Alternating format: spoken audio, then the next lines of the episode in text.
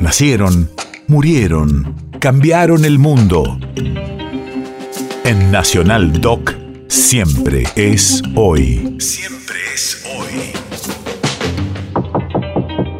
1 de abril, 1928. Hace 94 años triunfa la fórmula del radicalismo integrada por Hipólito Irigoyen y Francisco Beiró en los comicios presidenciales.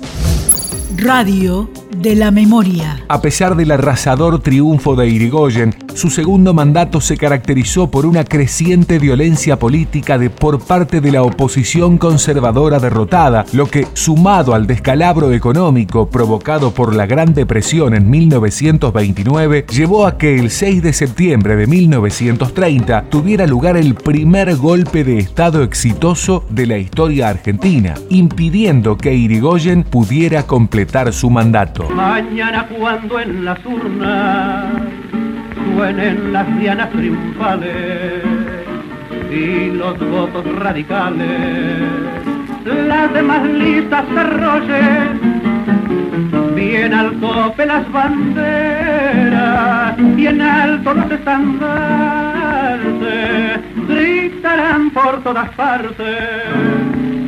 ¡Viva Hipólito Yrigoyen! País de efemérides.